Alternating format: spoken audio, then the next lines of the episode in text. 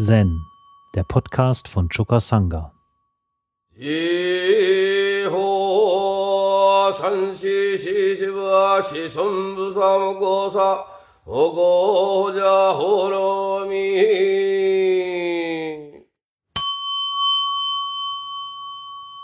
Hikigan Rokko, Beispiel 55. Dogos, ich würde es dir nicht sagen.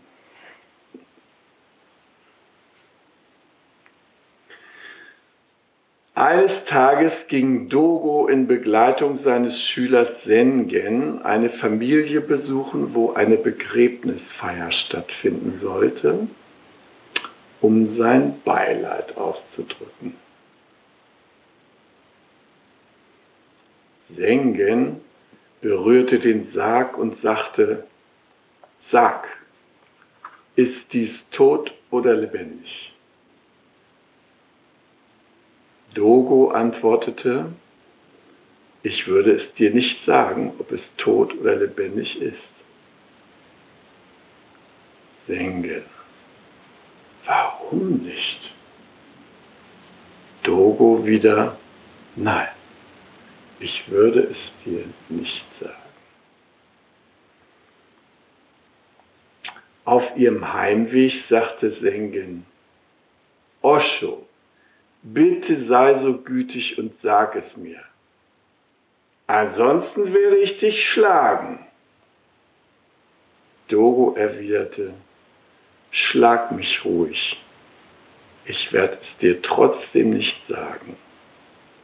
Da versetzte Sengen Dogo einen Schlag. Später starb Dogo. Sengen kam zu Sekiso und erzählte ihm die ganze Geschichte. Sekiso sagte, ich würde dir nicht sagen, ob es tot oder lebendig ist. Warum nicht? fragte Sengen. Sekiso, nein, ich würde es dir nicht sagen. Bei diesen Worten erlangte Sengen plötzlich Verwirklichung. Später ging Sengen mit einer Hacke auf der Schulter in der Vortragshalle hin und her, als würde er etwas suchen. Sekiso fragte, was machst du da? Sengen antwortete, ich suche die geistigen Überreste unseres toten Lehrers. Sekiso. Grenzenlose Ausbreitung machtvoll donnernder Wellen. Der Schaum der Wellen wäscht den Himmel. Welche Überreste des dahingegangenen Lehrers suchst du?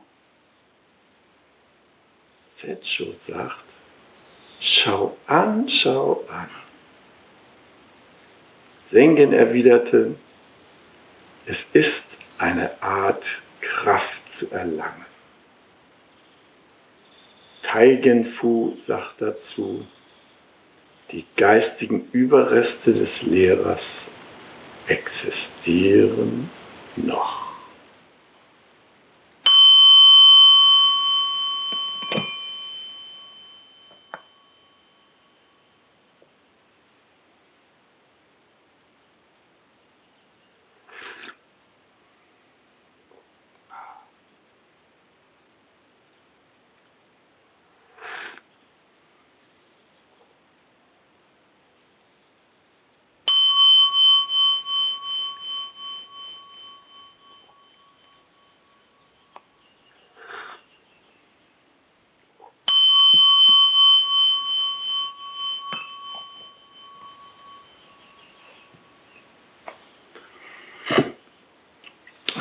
Ja, diese Geschichte ähm, hat viele Facetten, die für uns bedeutsam sein können.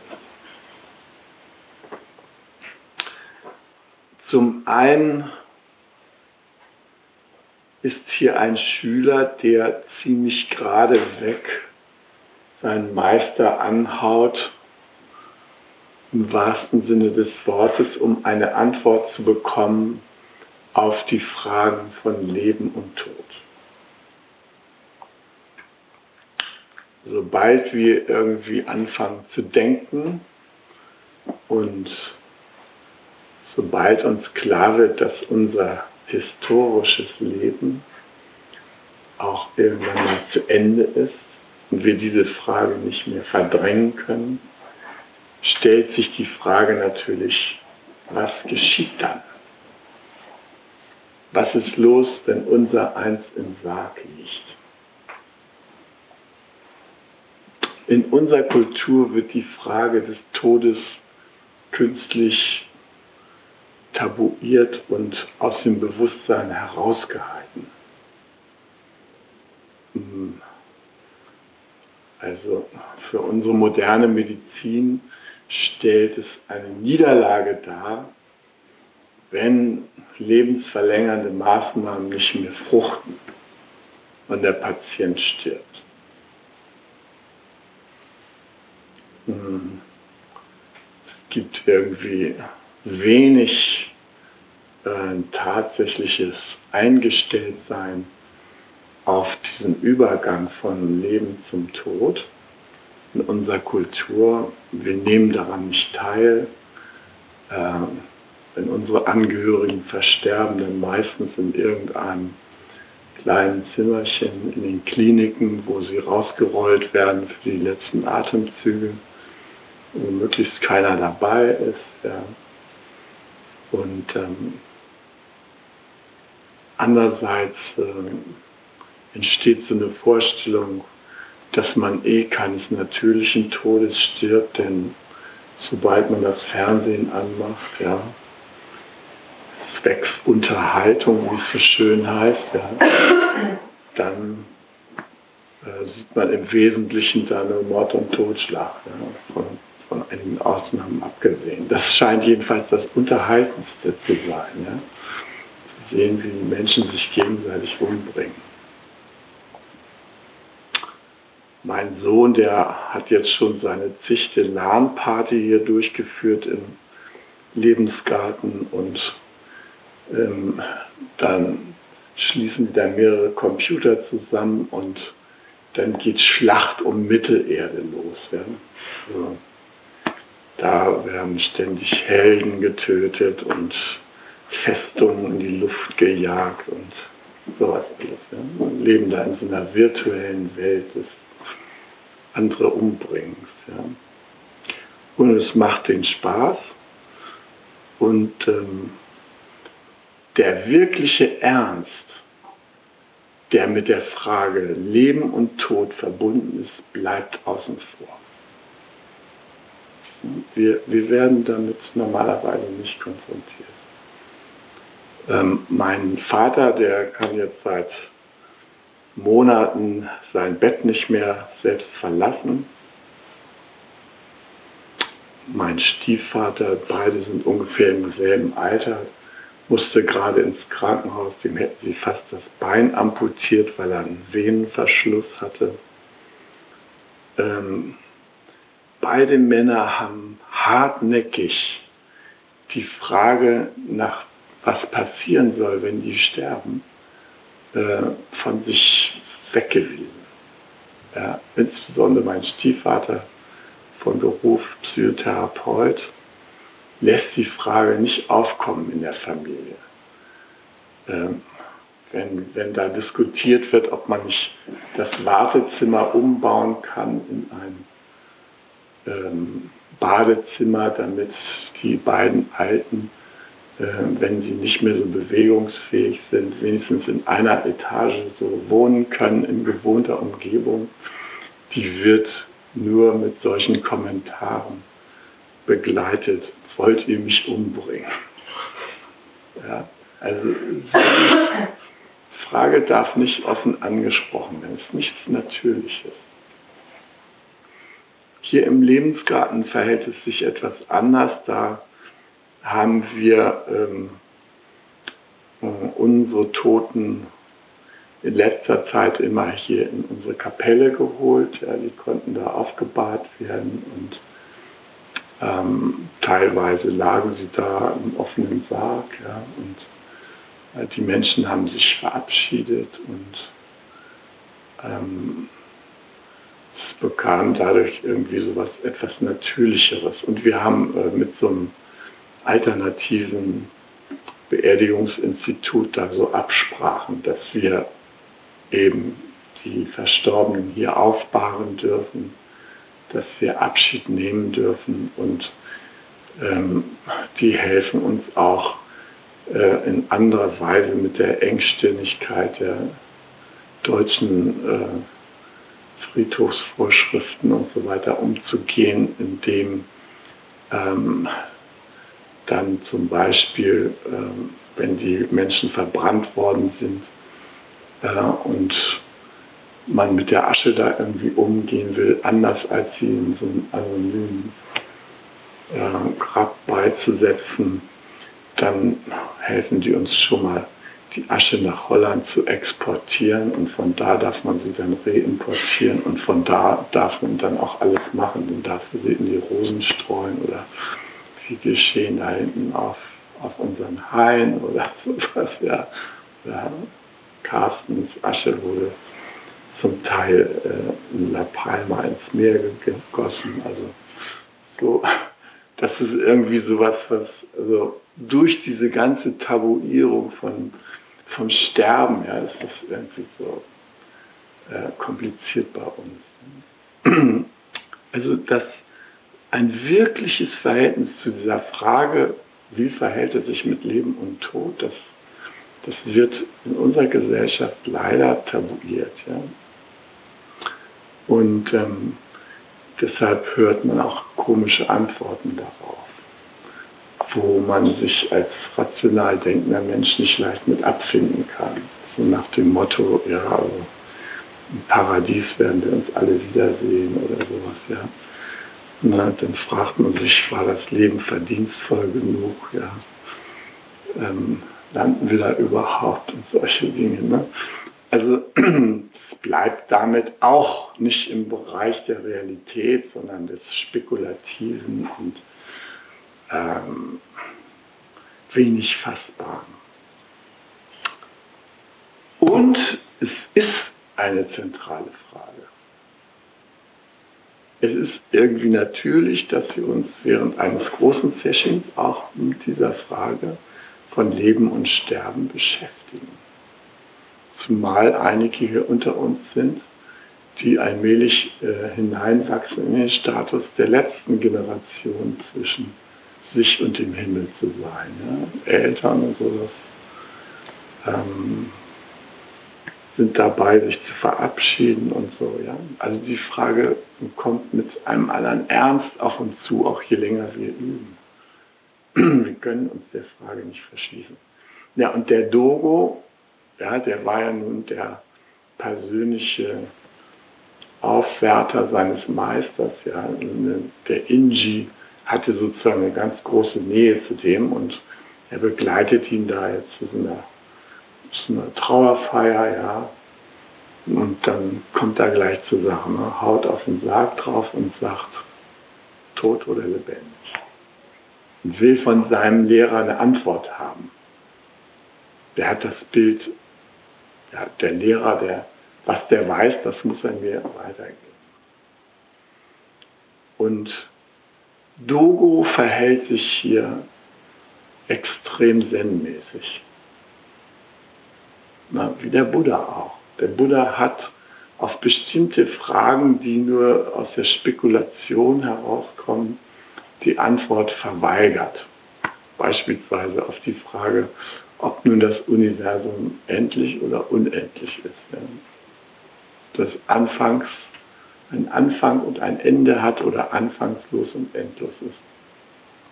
Der Buddha hat gesagt, mit diesen Fragen beschäftige ich mich nicht, und ich beschäftige ich auch, ich rate auch euch dazu, euch nicht damit zu beschäftigen, weil ihr dann das eigentliche Thema des Menschen,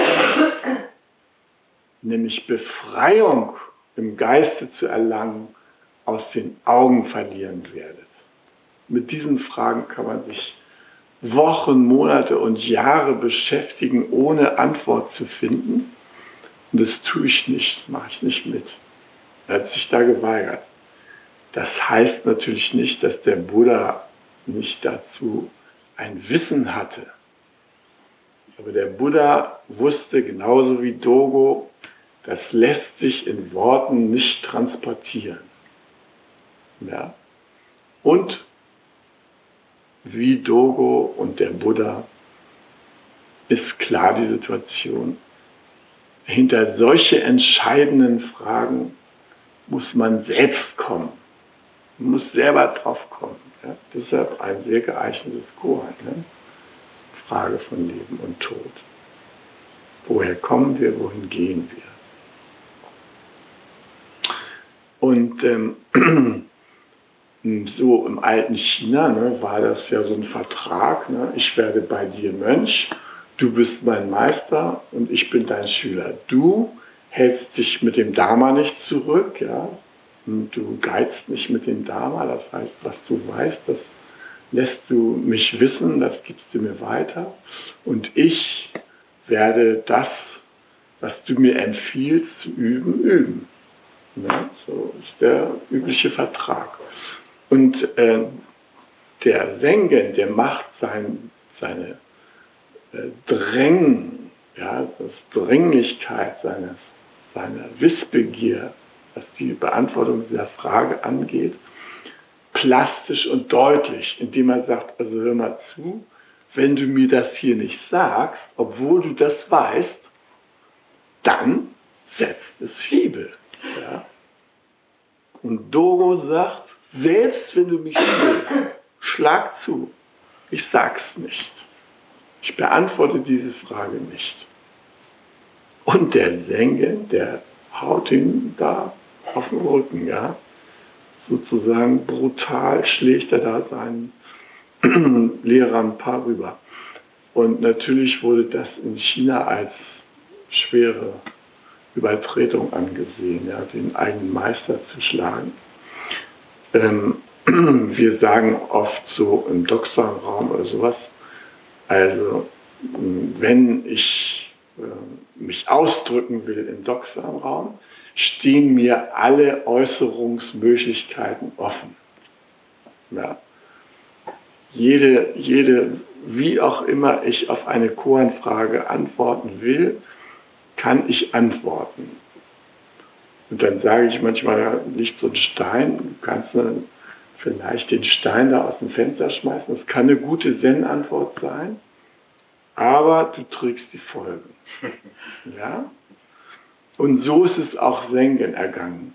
Der hat in gewisser Weise authentisch reagiert. Ja? Er hat seine Verzweiflung und seine Ungeduld und so äh, massiv zum Ausdruck gebracht und der Meister hat ja gesagt, und selbst wenn du mich schlägst, ich werde es dir nicht sagen, ja. Also die Auseinandersetzung zwischen denen war authentisch, aber sie hatte für Sengen Folgen. Denn Dogo hat danach zu ihm gesagt, mein Lieber, du musst jetzt leider gleich deine Klamotten packen und das Kloster verlassen, nicht weil ich das unbedingt jetzt will und befürworte, sondern wenn die anderen dahinter kommen, dass du mich auf dem Rückweg von der Trauerfeier geprügelt hast, dann hast du hier ganz schlechte Karten in diesem Kloster. Ja? Und wenn das dem Gouverneur noch zu Ohren kommt, dann kriegst du gleich deine Mönchslizenz aberkannt. Ja? Also verschwinde jetzt mal für eine Weile hier. Ne? Und dann ist der Sengen auch weggegangen. Ja, so. Und ähm, er ähm, hat sich dann, ne, heißt es ja, ja, später starb Dogo, Sengen kam zu Sekiso. Sekiso war der Nachfolger von Dogo, der in derselben Stadt wie Dogo auch einen Tempel hatte. Ja. Und ähm, nachdem Sengen erstmal die Region da weiträumig verlassen hat, kam er, wir wissen nicht nach welcher Zeit, aber immerhin Dogo war schon gestorben, kam er zurück Und na, waren ja beides Dharma-Brüder, Sekiso und Sengen. Und als er also Sengen, als er da Sekiso begegnet, erzählt er ihm von dieser ganzen Geschichte. Und will nun natürlich von Sekiso wissen, wie er dazu steht, zu dieser Frage von Leben und Tod. Und erstaunlicherweise sagt Sekiso, ich sag's dir nicht. Er bleibt auch dabei. Und in diesem Ich sag's dir nicht, da, als er das hört, erlebt der Sengen so einen Durchbruch. Ja. Und jetzt kommt er selber darauf, kommt er selber dahinter, ja, was damit los ist. Und dann später bringt er seine Erkenntnis zum Ausdruck. Ja. Komisch, wie die Zen-Leute das halt so machen. Ja. Schleicht er plötzlich mit einer Schaufel da auf den Tatamis rum und kehrt da hin und her und tut so, als ob er da rumgräbt, ja, und dann sagt Sekiso, Mensch, was machst denn du hier für ein Krams, ja? Und da sagt er, ja, ich suche nach den geistigen Überresten unseres verstorbenen Lehrers. Na? Als ob er da auf Reliquientour wäre. Ne? Guckt er da so rum. Ne? Und daraufhin zitiert Sekiso einen unter Zen-Anhängern berühmten Satz, grenzenlose Ausbreitung machtvoll donnernder Wellen. Der Schaum der Wellen wäscht den Himmel. Dieser Satz ist eine Referenz an die, unsere Zen-Vorfahren, ja, die gelten als diese mächtigen Wellen, ja, die den Himmel reinigen und bis zum Himmel hinaufgehen. So vital sind sie. Ja. Also Bodhidharma, der sechste Patriarch und wie sie alle sind, die gehören zu diesen mächtigen Wellen. Ja. Also Sekiso bringt dieses Zitat, mit dem an die Alten erinnert wird und ihre Kraft, bringt er in dem Zusammenhang. Und dann sagt er aber, Dodderlütchen, welche Überreste des dahingegangenen Lehrers suchst du denn eigentlich? Ja? Und da sagt dann Sengen, es ist eine Art Kraft zu erlangen. Und das ist ein idiomatischer chinesischer Ausdruck, der gleichzeitig sowas bedeutet wie, ich bin ihm dankbar, dem Alten. Ja, so, das wird bei der Gelegenheit noch zum Ausdruck gebracht. Ja. Und dann sagt dann Taigen Fu später, ja, die geistigen Überreste des Lehrers existieren noch. Ne? Also in Sengen sind auch diese geistigen äh, Überreste des Lehrers vorhanden. Ne? Er hat sie irgendwo selbst verwirklicht. Ja, nun werdet ihr fragen, und? Tot oder lebendig? Ja. Und ähm, ja, das ist eben eine Frage, die jeder selbst beantworten muss. Hm. Wenn man mit dem Koran arbeitet, fragt sich natürlich, ob es einen Unterschied macht, äh, ob man sich als spirituell orientierter Mensch mit der Frage nach Leben und Tod beschäftigt oder sozusagen aus dem Normalbewusstsein kommt. Wenn man aus dem Normalbewusstsein kommt, dann ist hm, Leben Leben und Sterben ist Sterben, dann ist es zu Ende. Ja? Und das macht auch die Tragik und den ganzen Nihilismus der Standardauffassung vom Lebensende aus. Ja? Das ähm, wenn man sowas glaubt, dann ist man ja verraten und verrat. Wenn es dann vorbei ist, ne, ist nichts mit transzendentaler Dimension, ja, dann lebt man halt nur in der historischen Dimension und dann ist Schicht. Und dann ist es auch schrecklich. Ja. Als spiritueller Mensch ist man sich aber der transzendentalen Dimension der Existenz bewusst.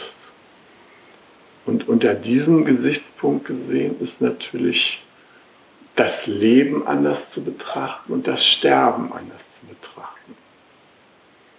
Mein Lehrer sagte, wenn ich sterbe, werde ich immer da sein. Ja? Sag das mal den Otto Normalmenschen. Ja? Wenn ich sterbe, werde ich immer da sein. Was meint er damit? Ja? Er meint damit, es geht immer weiter. Wir werden tatsächlich immer in irgendeiner Form hier sein. Die Vorstellung, dass wir in dieser verkörperten Form hier sein müssen, ist schon für sich gesehen was Krudes. Ja?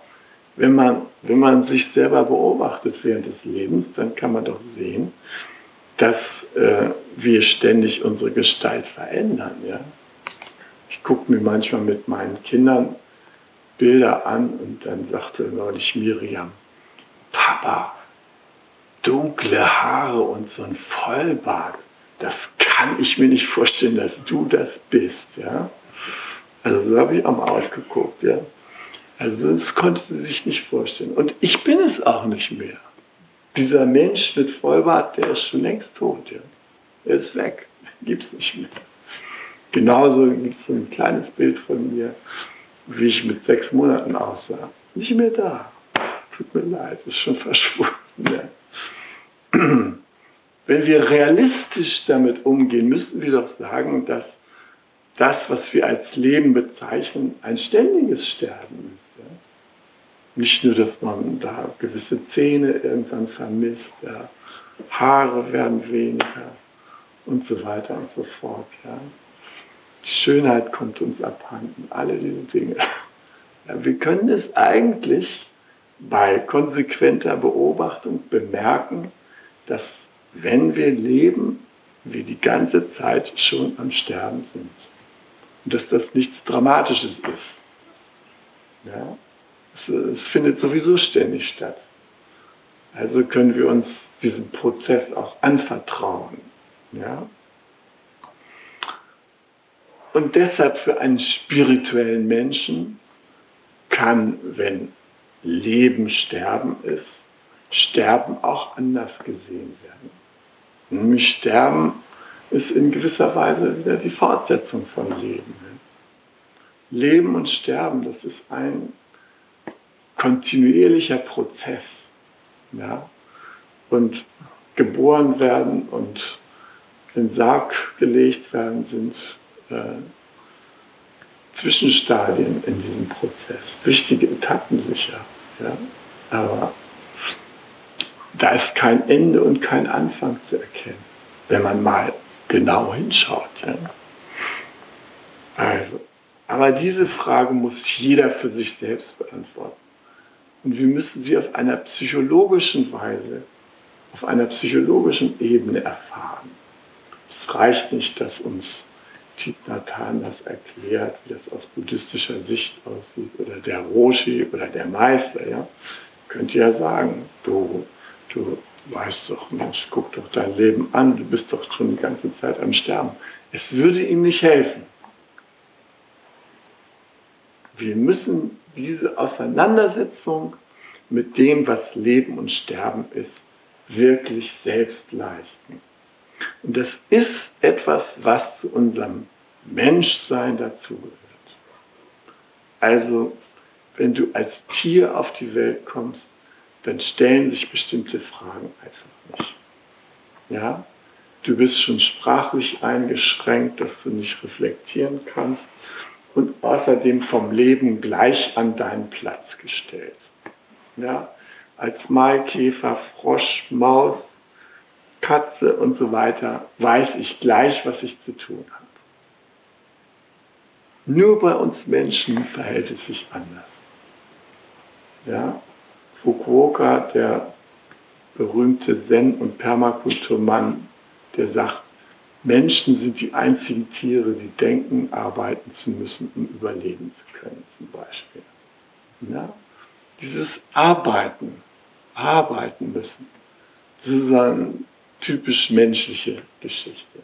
Ja? Und dass wir Bewusstsein haben. Bewusstsein hat die Schwierigkeit, dass es, sobald es in uns aufflammt, bringt es uns sofort im Gegensatz zum gesamten übrigen Universum. Ja? Sobald wir uns klar werden, hier bin ich Christoph, dann ist der ganze Rest der Welt, der gehört zur Objektwelt für mich. Ja? Das sind alles Sachen, die mit mir nichts mehr zu tun haben. Das ist etwas, was geschieht, sobald wir sozusagen geistig anfangen, rege zu werden. Da tritt diese Zäsur auf. Und unser ganzes übriges Leben arbeiten wir dran, diesen Graben, der dadurch auftritt, wieder zuzuschütten, wenn es gut geht. Und wenn wir unsere Lebenszeit tatsächlich nutzen, ja,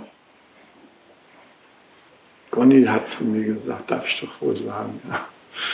Dann hat er gesagt, in der Kindheit, da habe ich mir mal vorgestellt, dass ich ohne zu arbeiten ein schönes, sinnvolles Leben führe. Ja, ja. schöne Idee. Ja. Leider nicht so ohne weiteres umzusetzen. Ja.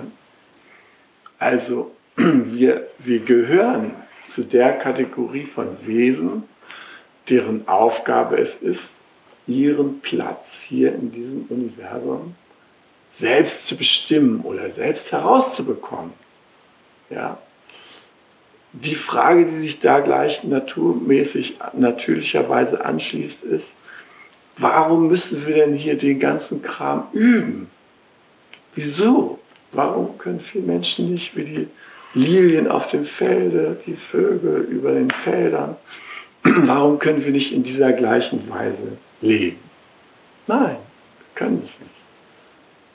Wir können unser Leben produktiv machen, indem wir die Instanz in uns, die von Verblendung der Art wir sein vom Rest der Welt getrennt, hilft zu bearbeiten, nämlich dem inneren Meister oder der inneren Meisterin. Mit der Instanz können wir paktieren. Und wir können immer mehr mit unserem inneren Meister zu Erkenntnissen kommen über das Leben, die weiterführen, ja? Die uns herausführen aus der Getrenntheit. Aber wir können uns nicht darum herumdrücken, diese Erkenntnis uns anzueichnen. Natürlich können wir das. Aber dann erfüllen wir irgendwie eine wichtige Qualität unseres Menschseins nicht. Ja? Wir sind in gewisser Weise verdammt dazu, uns unseres Handelns und unserer Taten und unserer Wirkungen bewusst zu werden. Und wenn wir uns davor drücken, dann macht das Leben selbst sich bemerkbar und erinnert uns daran, dass wir uns davor nicht drücken können. Ja? Dann sitzen die Politiker in Heiligen Damm und quälen sich mit der Frage, ob sie nun wirklich allmählich mal tätig werden müssen, damit unser Planet hier nicht im äh, planetarischen Fieber untergeht. Ja? Also wir werden, wir können diese Fragen zeitweise verdrängen, aber wir können sie nie endgültig verdrängen. Wir sind hier auf dieser Erde, um uns diesen Fragen zu stellen. Und deshalb nützt es uns auch nichts, sozusagen die Tätigkeit unseres Bewusstseins zu unterbrechen, indem wir uns berauschen oder äh, zu irgendwelchen Modedrogen oder sowas Zuflucht nehmen, Alkohol und so weiter. Wir lösen dadurch nichts.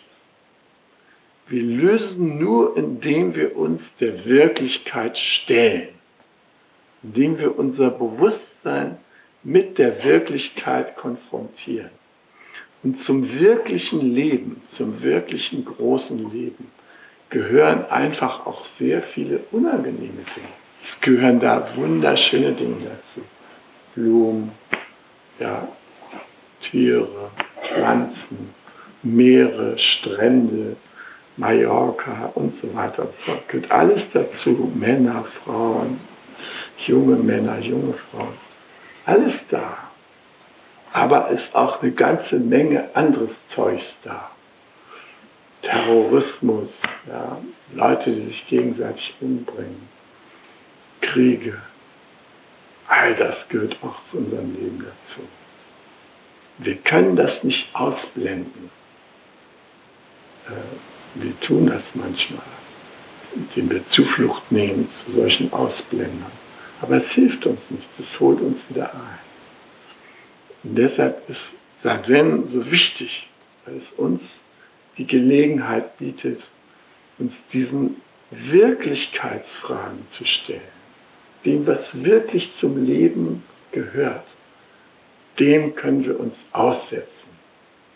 Und wenn wir uns dem aussetzen, ehrlich und authentisch, dann erweitert sich unser Bewusstsein. Und dann entsteht das, was wir im Zen Verwirklichung nennen.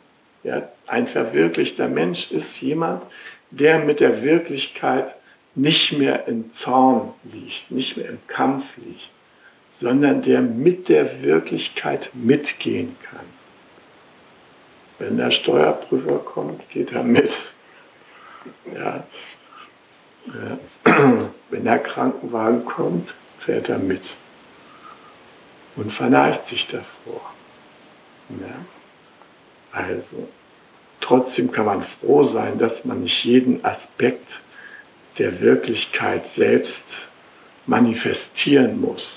Ich freue mich, dass ich kein äh, militärischer General bin oder Kämpfer in Afghanistan oder sowas. Ja. Ich bin froh, dass diese Aspekte der Existenz von anderen Wesen verkörpert werden, dass ich da meinen Arsch nicht für hinhalten musste. Das ist schön, aber ich bin mir bewusst, dass es zum Leben dazugehört und dass wir das Leben nur in seiner Ganzheit wirklich nehmen können. Und dass alles, was wir dazu tun können, ist vor allem, es bewusst zu nehmen. Ja? Das ist unsere Arbeit hier als Sehnleute. Dass wir das machen, was äh, die Qualität unseres Menschseins tatsächlich ausmacht. Wie der Buddha gesagt hat, unser Geist, der kann uns sehr viel kleiner machen als die anderen Wesen. Aber er kann auch etwas ganz Großes sein, die größte Kraft. Deshalb hat der Buddha die Menschen, die menschliche Stufe der Existenz in gewisser Weise als die höchste bewertet.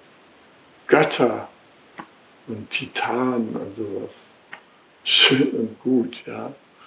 Aber nur in dieser Art der Existenz haben wir die Möglichkeit, tatsächlich uns klar zu machen, was läuft, wo wir sind, wo unser Platz ist.